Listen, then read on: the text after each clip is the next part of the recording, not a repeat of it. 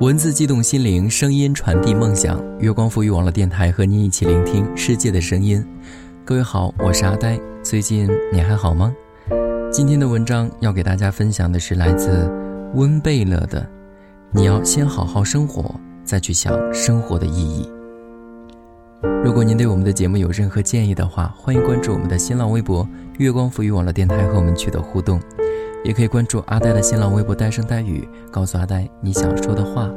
当然呢，也可以关注我们的微信订阅号“城里月光”来收听更多节目。感谢你在听我，我是阿呆。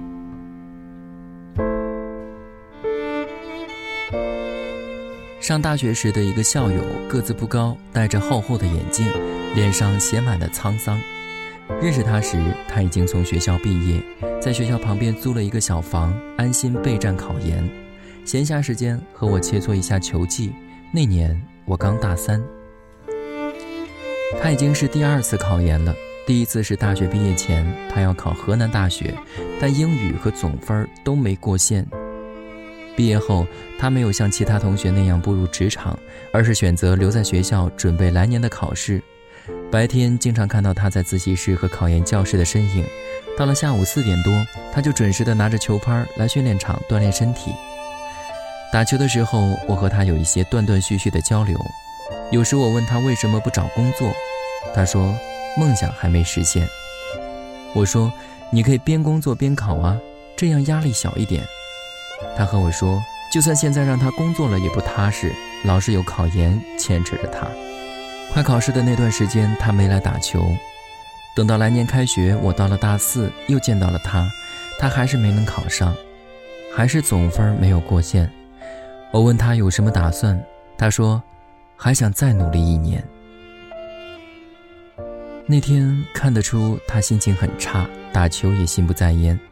打完球，他邀请我和其他几个球友到他的出租屋打牌。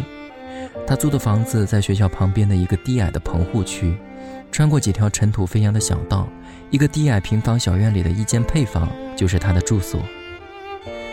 我留心观察了一下，房间不到十平米。墙上油渍斑驳，房间里只有一张床、一个破旧课桌和几个塑料凳，桌子上书籍等学习资料和方便面、蔬菜等各种食物摆得到处都是，衣服堆叠在墙角的纸箱子里，一切都显得寒酸的可怜。再看他面容憔悴的脸色和日渐消瘦的身体，感觉得出他生活得很窘迫。就这样，我到了大四下学期，忙着实习找工作，球也不经常打了。后来还是听别人说的，说他还是没有考上。后来去球场打了几次球，也没有见到他。很快我毕业，就和他断了联系。等我工作后不久，一次和还在上大学的学弟聊天，询问起他，学弟和我说，他还在坚持着，他生活的很窘迫。父母不给他物质资助，让他继续考，但他依然对梦想坚定不移。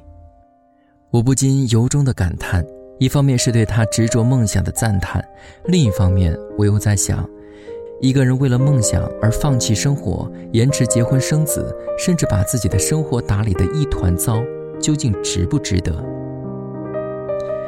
我之所以有这样的疑问，是因为想到了我的另一个朋友。他在研究生快毕业的那年，毅然决然地奔赴京城准备博士考试。那时他和我说，这是他求学路上的最后一个梦想，他想在工作之前实现。而他也的确付出了超长的努力，但结果却以失败告终。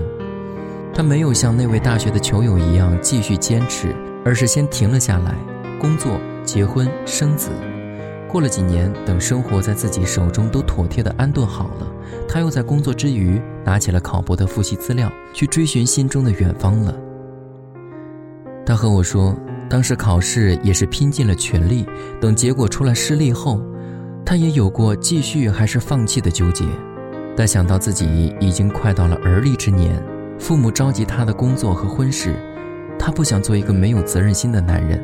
等到工作稳定、结婚生子，一切安排妥当后，心里的那个活着的意义又鼓动他想要继续拼搏，于是果断地拾起了课本，准备来年的在职博士考试。小的时候，邻居的爷爷经常和我说一句话：不同阶段就要有不同阶段的重点。那时我正在上小学，不明白他的意思。长大一些才明白他的潜台词，就是当学生就要做一个好学生，要有好成绩，不要老是贪玩到了该工作的年龄，就要好好工作，争取为单位和社会做出贡献，不要老是想着辞职。到了结婚的年龄，就要担负起家庭的责任，对父母要有个交代。他是这么和我说的，也是这么教育他的孩子的。他的三个孩子，两个男孩和一个女孩，都是按他的要求一步步茁壮成长。大儿子当学生的时候成绩优异，大学毕业后留学美国，后在北京工作，成家生子，一切都顺顺利利。二儿子当学生的时候有些贪玩，没少挨了他父母的训斥和打骂。上了高中变得上进好学，大学毕业后考取了研究生，后被保送美国留学，最后移民美国工作。和中国的同事结婚生子，三女儿一直留在身边。大学毕业后，在一个二线小城的银行部门工作。老两口退休后也搬到了女儿所在的城市，帮忙照看照看小孩，生活的惬意和祥和。而他的三个孩子把生活安排妥当后，也都在努力上进。老大事业做得越来越大，后在北京的一家上市公司身兼要职，又在职读了博士。老二在美国一家传媒公司，从最初的一个行政文员做到了行政助理。老三在银行职位也是一路攀升，做到了管信贷的客户经理，同时在职攻读了本地一所二幺幺大学电子商务的研究生。他们都是把生活安顿好了之后，又没有放弃努力，不同阶段的重点把握得很好。而大学时期的那位球友，到现在我也不知道他是不是已经实现了梦想。还是像塞万提斯小说中那个破灰匹马走天涯的游侠骑士堂吉诃德一样，一意孤行地继续奔跑在寻找活着的意义的旅途上。毛姆在小说《月亮和六便士》里，以高更为原型，描绘了一个穷困潦倒却矢志不渝追寻梦想的艺术家斯特里克兰德。他过得穷困潦倒。但是依然沉浸在自己的梦想中，从未觉得后悔。在追求艺术的过程中，他的才能也渐渐地得到认可。只是生活不是表演，也不是戏剧和小说，生活是活生生的现实。在现实中，你连脚下的六便士都没有，还有什么心境去追寻和仰望月亮呢？也许有人说，人生不只是眼前的苟且，还有诗和远方。是。这话说的很对，但那只是对物质上有保障、生活上打理的井井有条的人说的。当你的生活还没有调顺好，当你的衣食住行还不能打理好，当你的日子还在苟且，你还有什么资本去追寻诗和远方？可能还会有人说，只要坚持，梦想总是可以实现的。我丝毫不怀疑一个执着的人对于梦想的那种强烈的渴望和火热的激情。也不否认坚持下去的回报，只是如果只想着向前向前，而不顾及眼前一团糟的生活，这种赌注未免太昂贵了。赔上那些耗不起的青春不说，无休止的财力供养，又要谁来为你理所当然的买单？梦想是个让人抓狂的东西，特别是在这个飞速发展、人人都在你追我赶、各种心灵鸡汤和励志文学泛滥的年代。但是在追寻时，一定要对自己的未来有清醒的认识。我们可以给自己的人生规划设一个止损点，给自己的梦想一个暂时的 deadline。当你的梦想与现实相背离的时候，不妨让自己疲惫的身躯暂时的歇一歇，先让自己的生活在自己的手中游刃有余，再去构建你那碧水蓝天的梦想帝国吧。纪伯伦说：“不要因为走得太远而忘记了为何而出发。”生活中少不了柴米油盐，少不了柔情蜜意，不要让自己一意孤行的灵魂在梦想里痴迷等待的太久，才发现自己还是两手空空。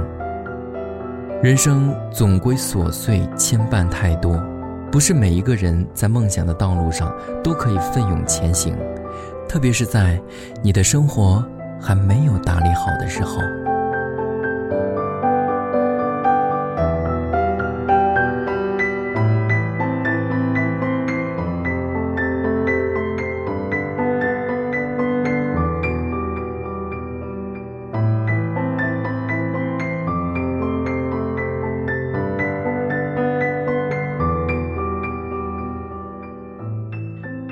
今天的节目就是这样，感谢您的收听，我是阿呆，让我们下期再会。